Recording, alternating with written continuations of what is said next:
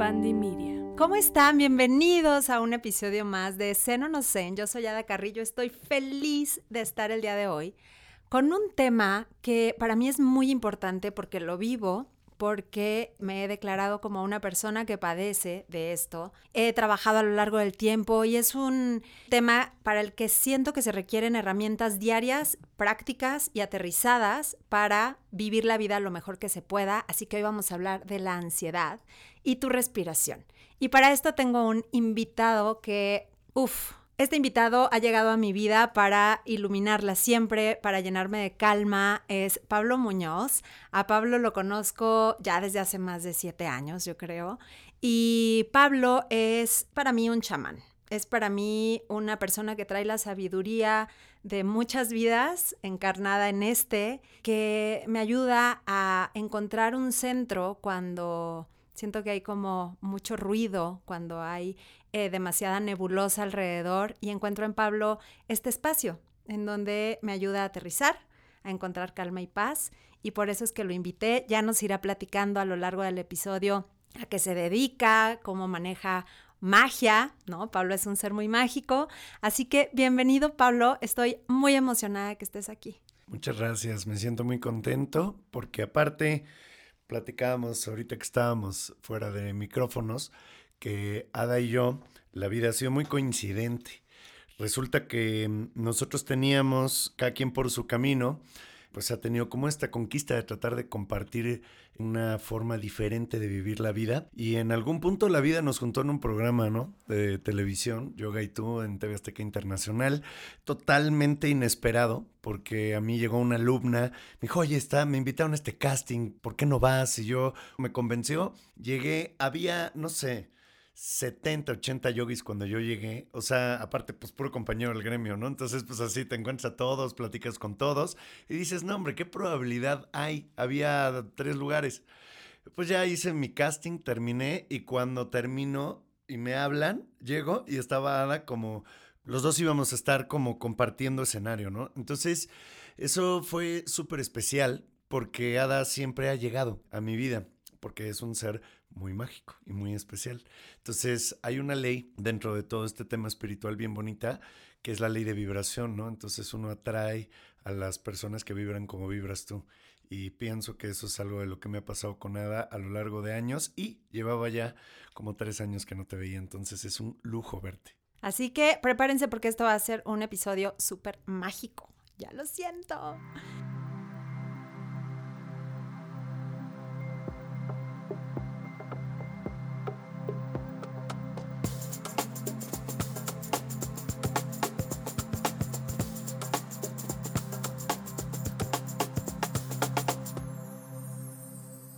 Vamos a hablar de ansiedad, Pablo.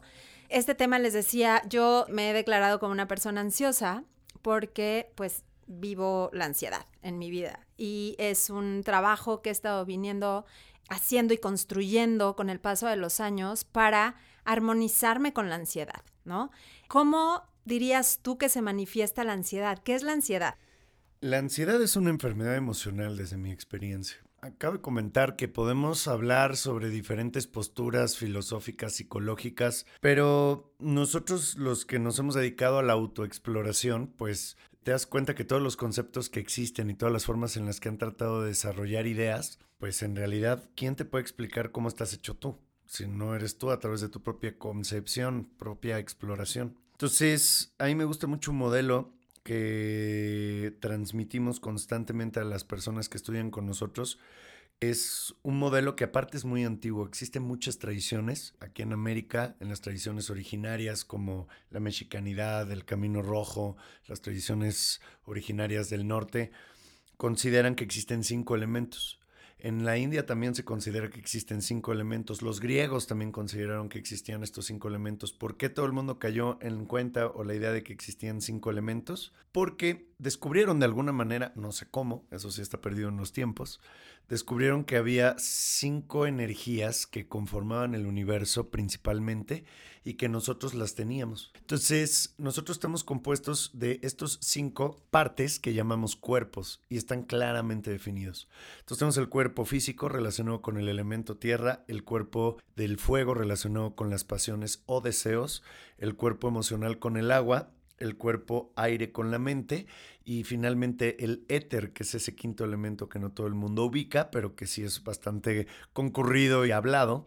Y el éter representa nuestro cuerpo espiritual. Entonces, entender la ansiedad necesariamente desde mi experiencia implica involucrarse y entender cómo funciona el cuerpo emocional, que aparte es un tema re complejo, porque el cuerpo emocional yo lo describo de una manera muy sencilla, es como un radio. Entonces tú tienes una estación, o sea, tienes la posibilidad de cambiarle la estación al radio. Entonces tengo la estación de la ira, tengo la estación de la tristeza, tengo la estación de la felicidad, tengo la estación de todas tus emociones, pero hay una sola estación que es la que está conectada con tu espíritu puro. No importa si eres mormón, si eres cristiano, si eres lo que sea, cualquier línea filosófica o religiosa que tú quieras, tú crees en algo si es que crees en algo. Y si crees en ese algo, ese algo no puede ser una idea, tiene que ser algo práctico en ti, o sea, tiene que poderse sentir, ¿no? Entonces esa energía va a descender solamente cuando tú tienes tu cuerpo emocional en la estación del espíritu. Y la estación del espíritu tiene una emoción asociada. Okay. ¿Cuál es la emoción asociada al espíritu? Pues todo el mundo lo dice, pues el amor. Y entonces cuando tú hablas, y esto es increíble, ¿eh? tú le preguntas a la gente qué es el amor y la gente no entiende qué es el amor. O sea, te dice muchas cosas. Ah, pues es cuando quieres a alguien, es cuando me siento bien, pero no pueden definir qué es el amor porque el amor es una emoción bastante complicada. No es lo mismo al enamoramiento, no es lo mismo a la ilusión que te genera ver a alguien a los ojos que te mueve. Es totalmente distinto. El amor es una emoción difícil de describir. Y como yo he logrado entenderla, es que el amor tiene un estado asociado y ese estado es la paz. Y la paz sí la ubicamos todos, porque te das cuenta cuando estás en paz o cuando no estás en paz. Totalmente. Entonces, cuando estoy en paz, eso es la emoción del amor, lo que pasa es que no la sé identificar. Pero si seguimos esta lógica, ¿qué es la ansiedad? La ansiedad es todo estado que no es tener paz. Ok. Por tanto, la ansiedad es un estado alejado del amor y estás en una estación de radio que te está haciendo sentir mal. Porque en esta lógica hay solo dos estados, ¿no? Bien o mal, paz o no paz, punto. Entonces, como la paz es el camino espiritual, cualquier cosa que te robe tu paz, pues te genera ansiedad, naturalmente. Ok, me encanta, me encanta, me encanta, me encanta porque se va hilando, ¿no? Y creo que entonces se trata de empezar a ver cómo vivimos estos elementos en nuestro cuerpo y en nuestro día a día, ¿no? ¿Cómo está mi fuego el día de hoy? ¿no? ¿Qué tanta energía le estoy poniendo a los proyectos o estoy en estancamiento absoluto?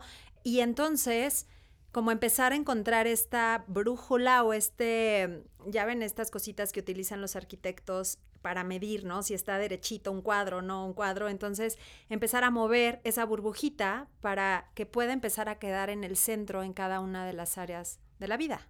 Eso que acabas de mencionar, de hecho, en algunas escuelas filosóficas, como cito específicamente a la masonería, es una de las enseñanzas.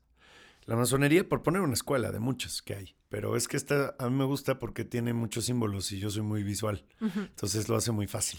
En la masonería, masón quiere decir constructor. Y justamente todas las enseñanzas que se dan en esa escuela filosófica, que es un sistema espiritual, que la gente no lo conoce, al menos que estés dentro de ella, te van dando herramientas de constructor. Y las herramientas de construcción son las que te van explicando los conceptos complejos de cómo funciona el universo y la mente. Y justamente el nivel, que es de lo que tú estás hablando, es una de las más importantes, porque se habla de que en el universo existen una serie de leyes. Esto está escrito en un libro que se llama El Kibaleón, por si a alguien le interesa leerlo o ya lo leyó. El Kibaleón nos habla de que dentro de las siete leyes que existen principales en el universo, una es la de polaridad. Y te dice que todo en el plano material es dual. Entonces existe lo bueno, lo malo, lo bonito, lo feo, el blanco, el negro y muchos niveles intermedios. Pero el punto medio es la clave. Y ahí te una enseñanza bien interesante. ¿Cuál es el color de la sabiduría? Es una buena pregunta, pero hay un color que se le asocia a la sabiduría. Ay, ¿el blanco? No. ¿El negro? No. El azul. No. Estoy adivinando muchísimo. Pero estuviste cerca, lo rodeaste. El gris. ok. ¿Por qué? Porque es la misma proporción de negro y blanco. Qué hermoso. Sí, lo es. Entonces, cuando tú comprendes esto, comprendes el nivel. Y entonces, estar feliz tampoco es tener paz. No. No, es estar intenso. Es estar en un extremo de ansiedad que te hace sentir bien. Se te desborda el fuego. Se te desborda el fuego. Estar enojado, pues evidentemente tampoco es tener paz.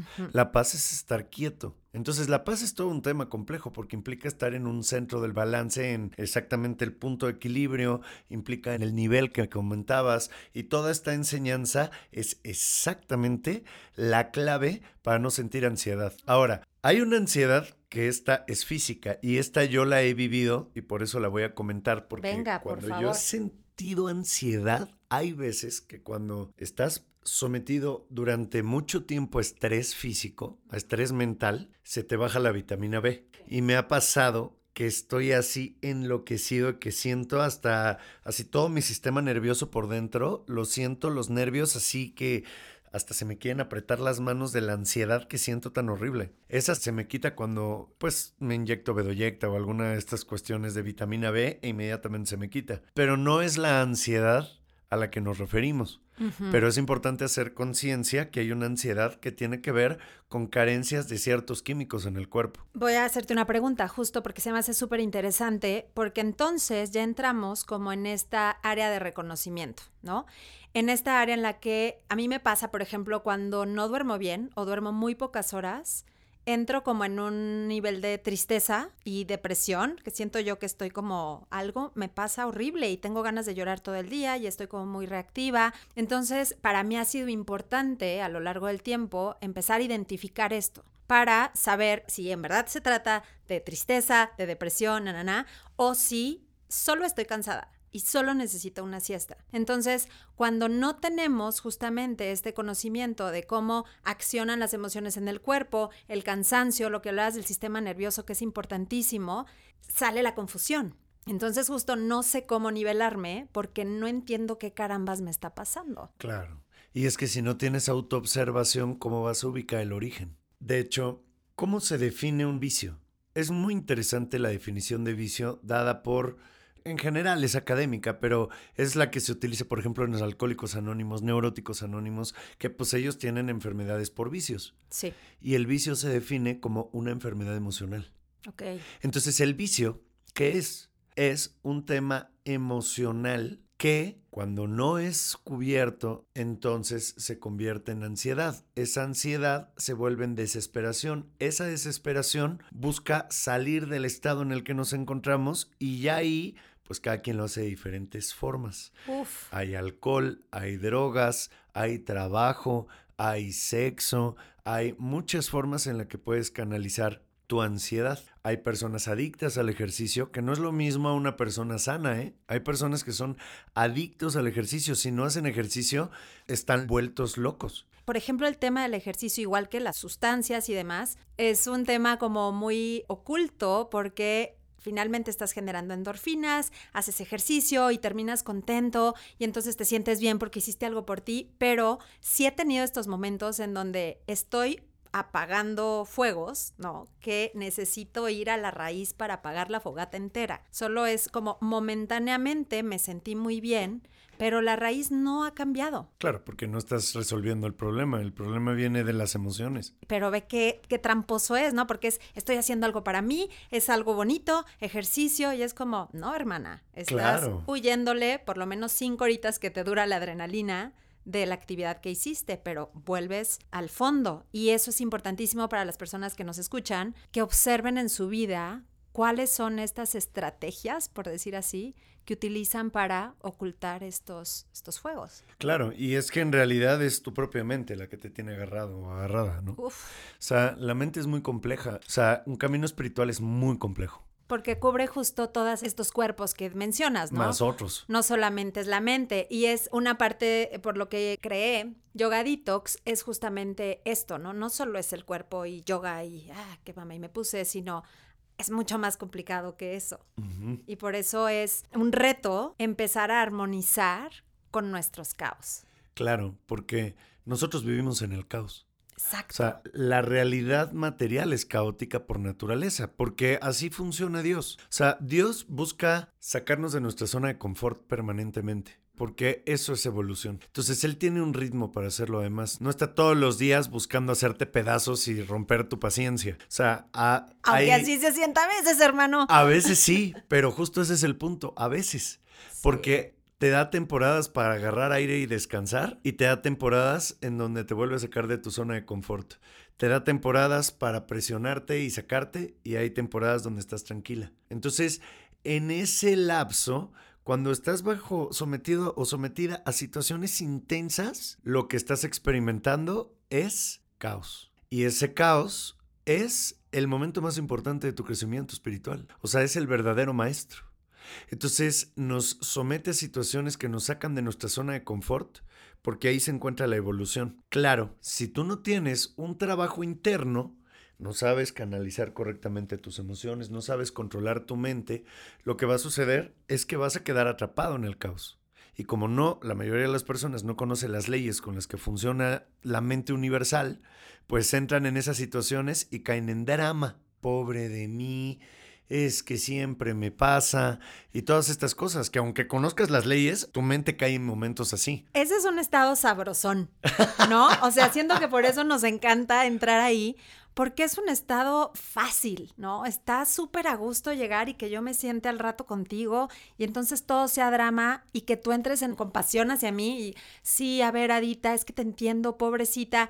Y está sabroso ese apapacho, porque al final que va conectado a algo que estabas diciendo de las ausencias emocionales, estás cubriendo momentáneamente una necesidad emocional mía, que es la de ser vista, la de justo ser apapachada, la de ser escuchada. Y eso está muy fuerte porque así hemos aprendido a hacerlo. Que necesito? Lo tomo de alguien más en lugar de autogenerarlo. Y eso da muchísima ansiedad. Sí, claro. O sea, la culpa es una de las palabras que un practicante del camino interno tiene que erradicar de su vocabulario. Es diferente responsable a culpa. Y el primer responsable de todo eres tú. Sí. Porque tú eres el manifestador o la manifestadora. Entonces la culpa se erradica de esta visión. Y cada vez que entras en una situación caótica, pues es agarrar y reconocer el origen de lo que te llevó a estar experimentando eso. Lo cual te va a llevar finalmente a ir aprendiendo a surfear la ola cuando estás en esos estados de crisis.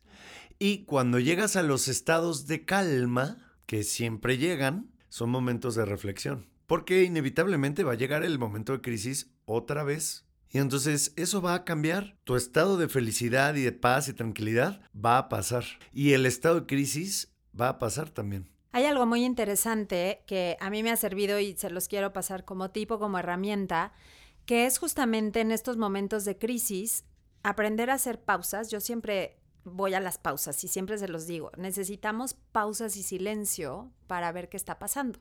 Ayer fui a una obra de teatro musical, ya sabes, música, sonido, luces, y hacía mis analogías espirituales, ¿no? En la obra. Y decía como, claro, esto es la vida todo el tiempo hay ruido, todo el tiempo hay luces, todo el tiempo es imposible que en medio de ese caos que está sutilmente representado por trabajo, tráfico, pareja, tu hijo, es imposible ir hacia adentro. Entonces, esta parte de en medio del caos, hacer una pausa, observar cómo se está sintiendo y ir al pasado. ¿Para qué? Para observar cuáles son tus herramientas. Lo que dices es increíble todo pasa y ya hemos pasado por caos anteriores. Nada más que siento que cada caos nuevo se siente como la primera vez, pero es qué herramientas utilizaste en el pasado para sobrevivir esos caos que te tienen aquí hoy y que antes de este caos estabas tranquilo, tranquila y que ahora se está manifestando otra vez en transformación, en evolución a partir de algún problema o lo que sea. Entonces busquen cuáles han sido sus herramientas en un pasado, porque lo tienes, eres tu maestro y eso se nos olvida muchísimo. Claro. Y sumado a eso, ahí les va una bomba de realidad. Ay, Dios. Chan, chan, chan. El caos que te ha llevado a tomar decisiones tal vez desacertadas en tu vida proviene de una herencia que viene de papá y mamá, que a su vez fue heredado por tus abuelos y que fue heredado por tus bisabuelos y que viene un patrón ancestral desde mucho tiempo atrás en tu vida y eso finalmente fue depositado en ti. Hay una teoría que a mí me gusta, la voy a compartir como parte del el fundamento de esto y dice que cuando tú eres un espíritu, o sea, antes de encarnarte, tú tienes una misión. O sea, hay algo que dices, me voy a encarnar con este objetivo. Y no es el objetivo de cambiar el mundo, no, es el objetivo de aprender algo, porque es evolución meramente. Entonces, ese objetivo de algo vas a aprender, ese algo que vienes a aprender necesita llegar a algún lugar, un lugar de aterrizaje. Y entonces, energéticamente, por vibración, eliges al padre y a la madre que te van a transmitir la enfermedad que necesitas tener para vivir y crecer. Sí, fue bomba de realidad. Sí, porque entonces Comuníquenme con mi mamá. todo lo que estamos enojados con papá, todo lo que estamos enojados con mamá, son en realidad, pues esas cosas que son los patrones enfermos que viene en un interrumpido cadena de padre a hijo transmitiéndose de manera caótica en traumas complejos, frustraciones. Y cuando tú te encarnas, la enfermedad de papá y la enfermedad de mamá es exactamente lo que necesitas para entrar al mundo del caos. Y a partir de eso, en el mundo del caos, comenzar a vivir una experiencia que te va a estar sacando de tu zona de confort hasta que hagas qué? Entender que esa enfermedad es enfermedad y que no sirve, que te estorba y que te roba tu paz. Y entonces cambies. Y entonces hubo cambio, cambio igual a evolución, evolución crecimiento, crecimiento igual a madurez, madurez igual a espiritualidad. Con esto cierro el podcast. Gracias. está increíble. A ver, ahorita pensaba y decía, a lo mejor mucha gente se está preguntando por qué no está un psiquiatra aquí o por qué no. Y justo para mí, en el tema de ansiedad, esta cuestión de aprender o estas enseñanzas que van mucho más allá de lo que leemos en los libros o de estos tips prácticos para que se te baje la ansiedad en tres segundos, es lo que me ha ayudado a fortalecer una base mucho más sólida para ir a ella cuando me siento mal. Entonces, este entendimiento de saber que hay algo mucho más grande que tiene preparado para mí estos retos porque lo necesito para mi evolución, estas piedritas en el camino que son las que necesito que sean disueltas, la experiencia con mamá y papá, le da un sentido a lo que estoy viviendo. Entonces ya dejo de luchar contra la ansiedad. Claro. ¿No? Dejo de estarme peleando porque eso creo que es lo que hacemos mucho, ¿no? Y he escuchado esta frase infinidad de veces de, es que ya no quiero sentir esto, quiero dejar de sentir esto que estoy sintiendo. Y es nuevamente estar peleando con tus elementos, con tu agua desbordada con el viento hecho un torbellino en el corazón, con tu fuego incendiándose, con tu tierra tratando de tragarte, ¿no? Entonces, en el momento en el que yo digo, ok, uff, este aire se está moviendo y este viento que está dentro de mí me está llevando a algo. Hay algo mucho más importante que yo tengo que aprender aquí. Es cuando puedo permitirme quedarme en el estado ansioso. ¿Cómo se queda uno en el estado ansioso y no muere en el intento? Ayúdanos a saber. Pues con el título del podcast, a través de la respiración. ¿Cómo se relaciona? Cuéntanos, me urgía llegar a esto. Bueno, hay un yogi que se llama Iyengar, que es un personaje bien importante para el yoga en Occidente. Es uno de los grandes maestros que trajeron el yoga y nos presentaron la filosofía, lo acercaron a que cualquier persona promedio pudiera tener acceso al yoga.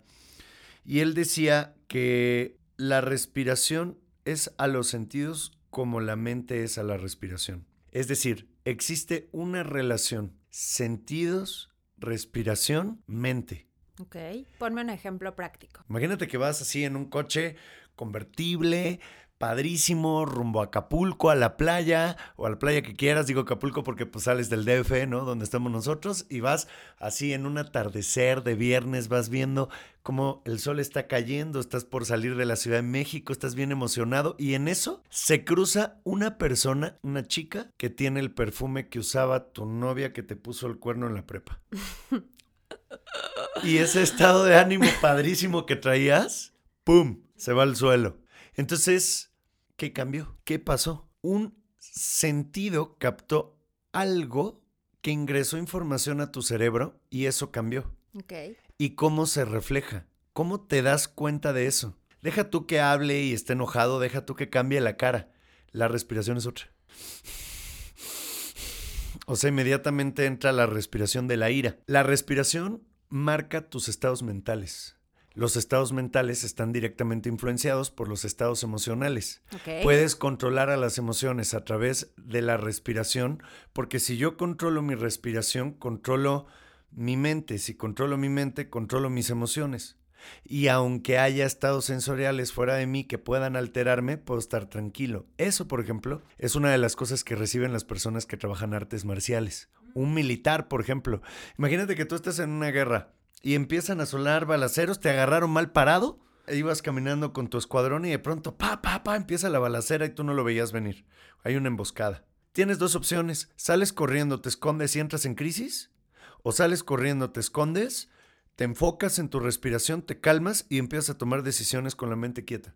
Decisiones estratégicas. Porque tienes una mente educada. Y eso se controla con la respiración. Me encanta. Entonces exactamente lo mismo pasa con la ansiedad. Porque cuando nosotros estamos en un estado de ansiedad, la ansiedad es la emoción que tomó el control. Analícenlo, es cuerpo físico, los cinco sentidos, son los sensores del cuerpo, ¿no? Entonces cuerpo físico, sentidos. Y estos sentidos afectan directamente a tu respiración. Y la respiración va a afectar directamente a tu mente.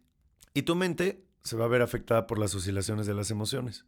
Entonces, en estos cuatro puntos que acabamos de trazar en esta lógica, si mi mente controla a la respiración, entonces puedo confrontar de una forma mucho más adecuada la información que ingresa por los sentidos y controlar a las emociones. Entonces, aprender a respirar, pues tú lo sabes muy bien, es la base del yoga. Sí. Porque el yoga, más allá, y esto es maravilloso, pues es importante que lo tengan presente. Yoga tiene una definición que no mucha gente sabe, obviamente los yogis sí lo sabemos, pero la mayoría de las personas no saben que yoga tiene una definición escrita en un libro que sería pues como el paralelo de la Biblia de los yogis. Este texto tiene la definición de lo que sí es yoga versus lo que no es yoga. Entonces, ¿qué sí es yoga? Yoga se define como detener las oscilaciones de los pensamientos, es decir, yoga es dejar de pensar.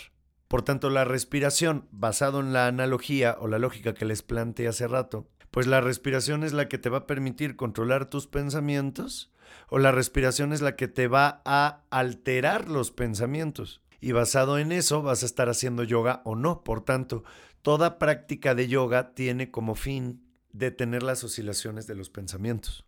Por tanto, yoga es mental. Yoga controla la forma en la que percibimos y recibimos los estímulos sensoriales y en la forma en la que recibimos los estímulos sensoriales y los manejamos, hacemos yoga o no. Oigan, me encanta esta conversación que estamos teniendo con Pablo y conectar con la ansiedad también me hace preguntarme qué tanto necesitamos a veces pedir ayuda. Y estas ayudas pueden ser como en forma de suplementos. Hay muchísimos elementos en la naturaleza que nos pueden ayudar a apoyarnos para salir de estos estados ansiosos.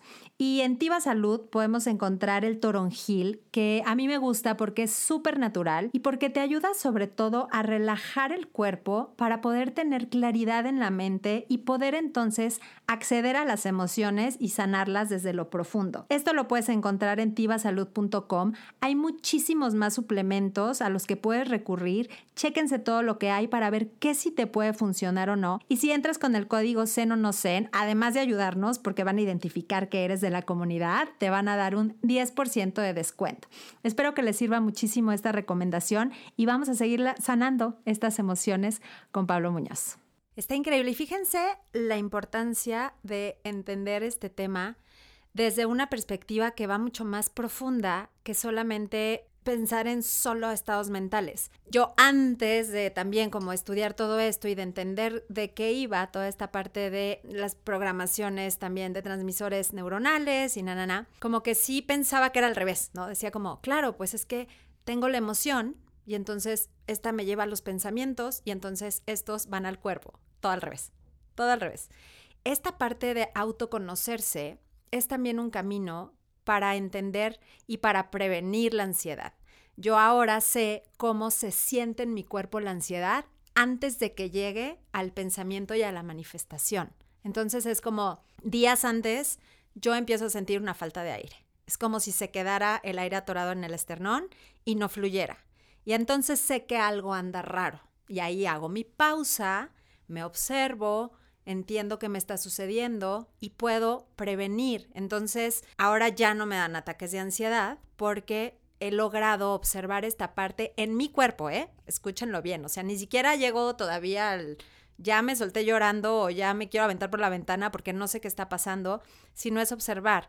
Entonces, ustedes empiecen a desarrollar esta capacidad de ver cómo se sienten las emociones en su cuerpo, cómo es el miedo, cómo es la tristeza, no sé, te sudan las manos o se siente en el estómago. Creo que cada emoción para cada uno se siente distinto. Para mí la tristeza es en el corazón, los nervios son en las manos. Entonces, a partir de esto, podemos hacer como esta lectura o este scan emocional que nos va a permitir acceder primero a nuestra información antes de estallar en estas emociones. Y en todas las pláticas o meditaciones que doy a empresas sobre todo, siempre está este discurso de se nos olvida respirar. Claro. No tenemos idea cómo carambas respiramos. Y estaría interesante también hacer esta autoobservación de cuáles son mis ritmos de respiración, porque entonces, ya que lo conozco, sé cuándo me salí de ese ritmo. De hecho, hablando de este tema del ritmo, que es maravilloso lo que estás mencionando, vamos a hablar, por ejemplo, qué pasa cuando ves a los ojos a alguien que te gusta. ¿Qué se siente? Pues emoción, nervios. Ansiedad. Te iba a decir de la bonita, pero no es tan de la bonita. Es súper incómodo. Pues es ansiedad. O sea, yo, por ejemplo, lo siento en la boca del estómago. Cuando ves a esa persona que te mueve, que dices qué mirada tiene y que más allá de la mirada, más allá de que te guste físicamente, cuando tienes frente a ti a un alma que puedes reconocer como antigua, como una relación antigua de conexión, se mueve algo por dentro. Algo que en mi experiencia nace en la boca del estómago y me hace sentir ansioso entonces te hace volverte intenso. Algunos son más prudentes en el manejo de esa emoción, algunos menos prudentes y son más intensos, pero pues independientemente de ello, hay algo que te mueve. Y ese algo que te mueve, te mueve por dentro a nivel emocional, pero también te mueve por fuera físicamente. Y ese algo que te mueve por fuera físicamente, lo que te pone nervioso y lo que te mueve, es en realidad ansiedad porque algo te está sacando de tu centro. Veamos la imagen arquetípica de un sabio monje o como lo quieras ver tú, que pueda igual ser un sabio católico, que igual puede ser un santo católico, que igual puede ser, o sea, no importa quién. Lo importante es que para ti esa imagen que tienes de un hombre muy sabio, ¿cómo es? Por lo general, viejos. Sí. Y por lo general son muy tranquilos. ¿Por qué son tan tranquilos? Pues porque ya tienen la sabiduría y ya han sabido cómo afrontar. Porque lograron estar equilibrados. Y ese equilibrio, hay una enseñanza bien bonita, oculta, que a mí me transmitieron alguna vez y durante mucho tiempo la practiqué, y me parecía increíble, sobre la sonrisa misteriosa de la Mona Lisa. Porque hay que entender y hay que saber que Da Vinci fue un iniciado en los antiguos misterios. Porque el conocimiento místico, espiritual, pues aquí estamos hablando mucho de yoga, pero no es exclusivo del yoga. En todos lados del mundo hay sabiduría. Y la sabiduría siempre es la misma. Hay diferentes formas en las que se empaquetó. Da Vinci era un ocultista. Es decir, Da Vinci era un iniciado en los antiguos misterios. Y se dice que lo que dejó oculto en la Mona Lisa, en su sonrisa, es justamente la clave de cómo debe de estar tu sonrisa cuando logras controlar tu ansiedad. Cállate. Porque si yo tengo esa ligera sonrisa sostenida, no estoy feliz, no estoy triste de una manera desproporcional. Estoy en el centro. Uf, anoten, por favor. Quiero que se vean ahorita en el espejo, que hagan su mejor sonrisa de explosividad y su medio, ¿eh? Y encuentren un punto medio. Y traten de poner la sonrisa de Da Vinci. Y te vas a dar cuenta que lo que dejó Da Vinci ahí es una meditación. O sea, tú trabajas a lo largo de todo el día esa sonrisa y nadie te va a decir, oye, qué exagerada sonrisa, ni lo notan. O sea, es así. Sí, sí, sí, entre azul y buenas noches, dijeran en es mi muy sutil, es muy ligera, pero ¿qué crees que pasa cuando tu cuerpo sostiene eso mucho tiempo? Hay una programación debido a, pues, este lenguaje corporal. Porque el lenguaje corporal devela todo lo que tú estás experimentando por dentro, pero también te puedes programar a ti mismo a través del lenguaje corporal. Entonces, si yo sostengo esta sonrisa por mucho tiempo, algo cambia. Yo lo practiqué mucho tiempo. Me encanta, me encanta y yo hablo mucho de transformación de hábitos, porque para mí la transformación de hábitos justamente te reprograma la mente. ¿no? Es como si yo empiezo a integrar hábitos saludables o hábitos de pensamiento, hábitos emocionales, lo que hago es enseñarle justamente a mi cuerpo que todo tiene que ver con químicos y todo tiene que ver, o sea, esto es lo que me gusta de la vida, ¿no? Que podemos ser ilusionados con la vida y pensar como solo en inhala y exhala, hermano, y eso es lo que te trae paz, pero hay ciencia que comprueba que a través de estas transformaciones de hábitos y demás, puedes enseñarle a tu mente y a generar estos químicos que son distintos y contrarrestar estos estados ansiosos con el ejemplo que ponías que es clarísimo. ¿Por qué te pones nervioso, nerviosa o cambia tu estado de ánimo si hueles el perfume de tu ex? Pues porque está esta conexión neuronal, que es un foquito que se enciende cuando pasan estas circunstancias, que te lleva a esas sensaciones que tenías, ¿no? Entonces, el chiste es justo empezar a reprogramar para empezar a llegar, creo que a este punto medio, ¿no? Correcto. Y es que para llegar al punto medio, que también llamamos templanza, me, encanta esa palabra. Es maravillosa. Y es una virtud. El lograr la templanza, que es este punto medio, este punto de equilibrio, para lograrlo, ¿qué necesitas? El cuerpo emocional, como lo mencionábamos al principio, está relacionado con el elemento agua. Entonces, el agua y las emociones no solo es porque llores y salga agua, ¿no? Sino que realmente el agua y las emociones son la misma energía.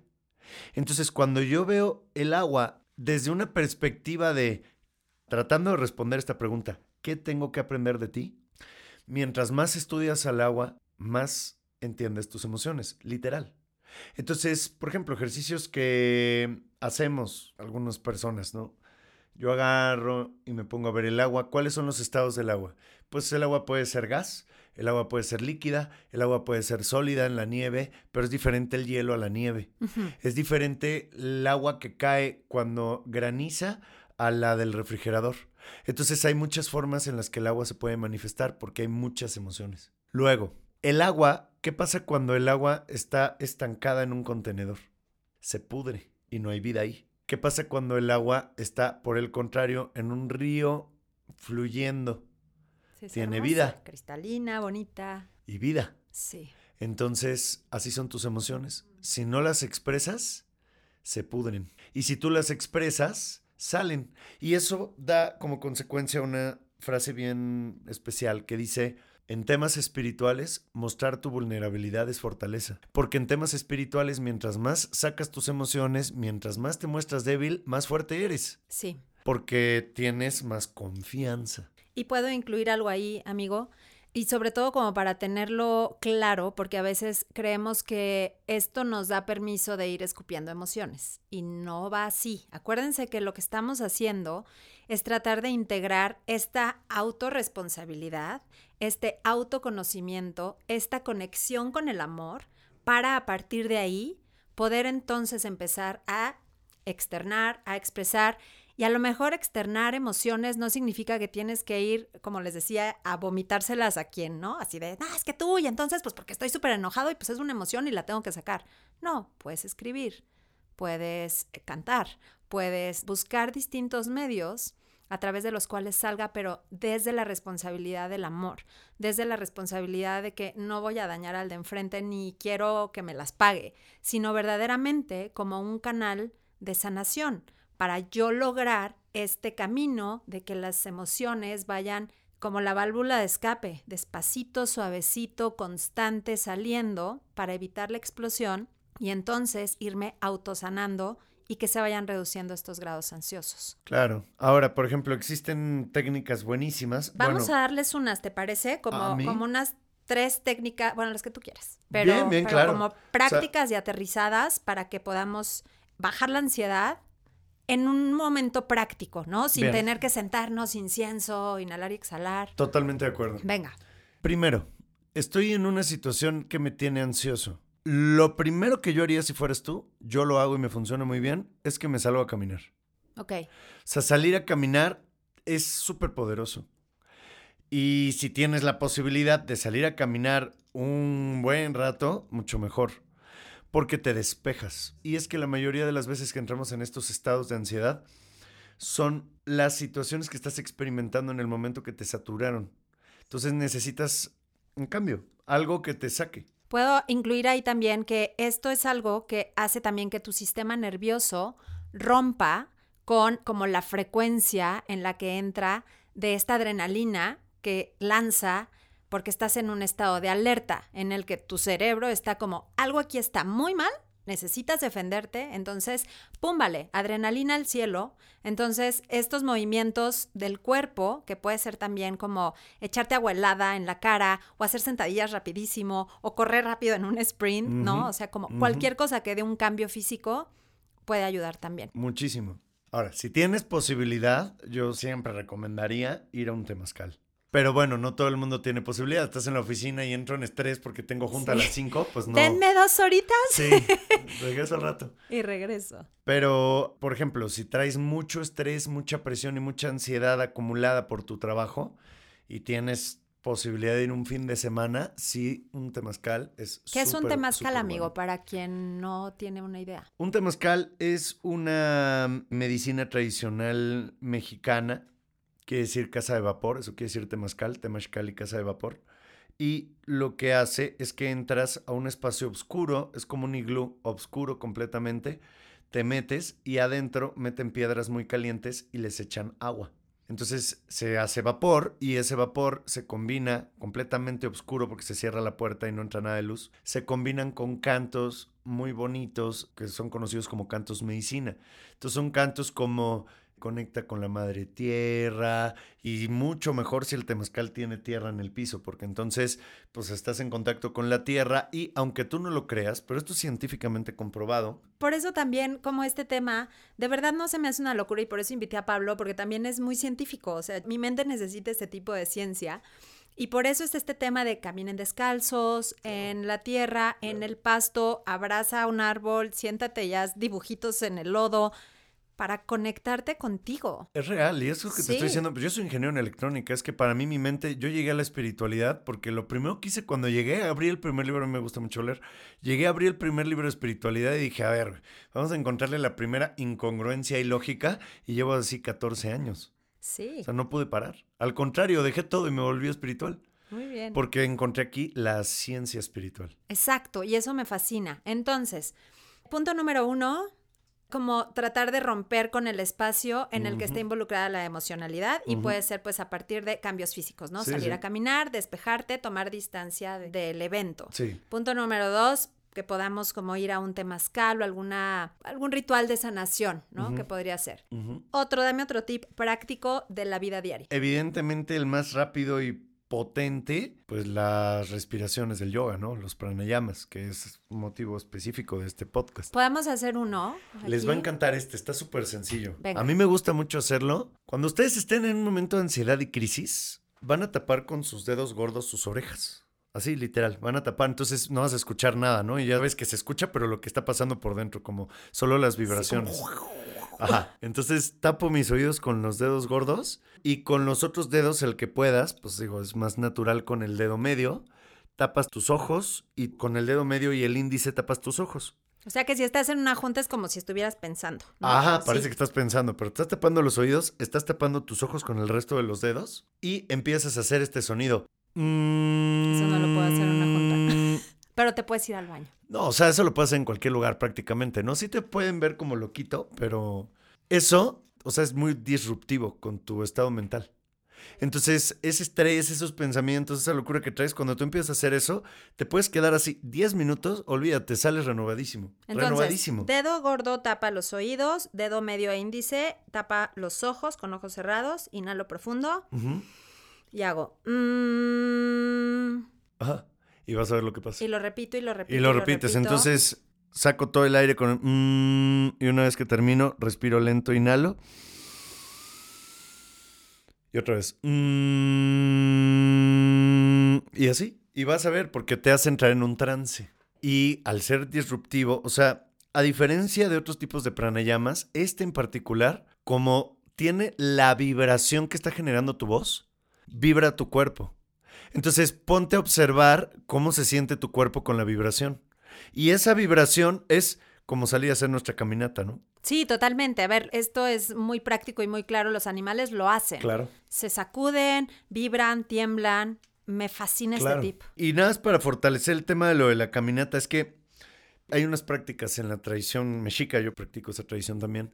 Entonces, esta tradición habla de caminatas de poder. Por eso es que hablé yo de la caminata en específico. Claro, hacer ejercicio y cualquier cosa y sacarte del medio, súper funcional. Pero específicamente, cuando yo estoy deprimido nivel de edad, que digo, estoy por morirme así en mi cama, no me quiero parar, que me ha pasado, como a todos, agarro a mi perrito, que es mi perrijo, y es pequeño, le pongo su peto, le pongo su correa, cancelo todo.